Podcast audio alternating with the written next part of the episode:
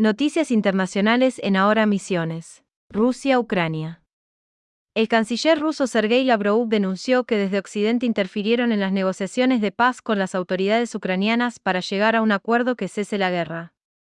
El funcionario afirmó que Occidente prohibió a los ucranianos continuar con este proceso, y agregó que Ucrania es una herramienta de manipulación de Estados Unidos y el Reino Unido que ahora lideran a Occidente. La portavoz de la Cancillería rusa, María Zaharova, sostuvo que, cuando un grupo de países toma el poder, hay que esperar grandes problemas, y esto traerá consecuencias devastadoras. Perú.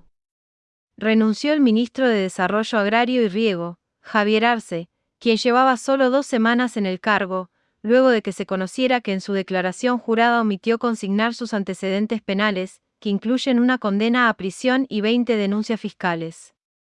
El presidente Pedro Castillo informó que aceptó la renuncia, aunque todavía no nombró a su reemplazo. En los más de 10 meses desde que asumió el gobierno, el mandatario nombró a 53 personas para 56 gestiones frente a los 19 ministerios. Chile. Los partidos derechistas Renovación Nacional y la Unión Demócrata Independiente anunciaron que rechazarán la nueva constitución, elaborada por la Convención Constitucional, que será sometida a un referéndum el 4 de septiembre. La convención entregará el texto final el 4 de julio, que incluye derechos sociales, como la salud y educación pública universal, mejores pensiones, acceso a la vivienda, entre otros. En caso de aprobarse el referéndum sería sustituida la actual constitución heredada del régimen del dictador Augusto Pinochet, Colombia. Hubo en el año 250 asesinatos, 80 de ellos dirigentes sociales e indígenas. En Colombia te asesinan impunemente y la justicia está en otra cosa, no pensemos que esto es una excepcionalidad, es un grado más de lo que puede pasar en Latinoamérica si se impone definitivamente el neoliberalismo. Por eso hace falta un verdadero cambio, apostamos a que Gustavo Petro pueda hacerlo, aunque el final en la segunda vuelta está abierto, ya que el miedo y el odio son muy movilizantes. Informó Ramiro Collano Blanco, Bolivia. El Ministerio de Salud anunció ayer que el país se enfrenta a una quinta ola de contagios por COVID-19. El ministro de Salud Jason Ausa precisó que en la última semana epidemiológica se contabilizaron 1.609 nuevos casos confirmados, 308 más que la semana anterior. Los departamentos que muestran mayores incrementos en contagios son La Paz, Cochabamba, Tarija, Beni, Pando y Oruro.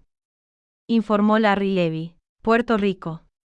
Se produjeron el sábado 8 nuevas muertes y 362 contagios por COVID-19, según informó a través de las redes sociales el Departamento de Salud de la isla.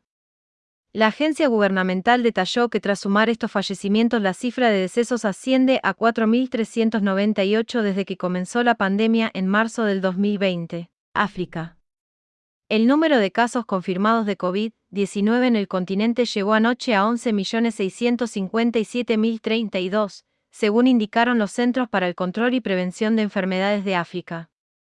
La Agencia de Salud Especializada de la Unión Africana indicó que el número de muertos por la pandemia llegó a 253.343.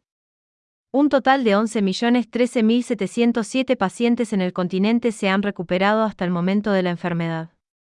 Sudáfrica es el país con más casos con 3.963.394 y Marruecos reportó 1.168.664 hasta anoche. Japón cerca de 740.000 dosis de la vacuna de Moderna contra el COVID-19, cercanas a su fecha de vencimiento, se perderán en medio de una demanda menor a la esperada para la tercera dosis. Así lo reveló una investigación de la agencia Kyodo, realizada a mediados de mayo, que indicó que en 27 ciudades del archipiélago la mayoría de las vacunas tenían como fecha límite entre abril y junio.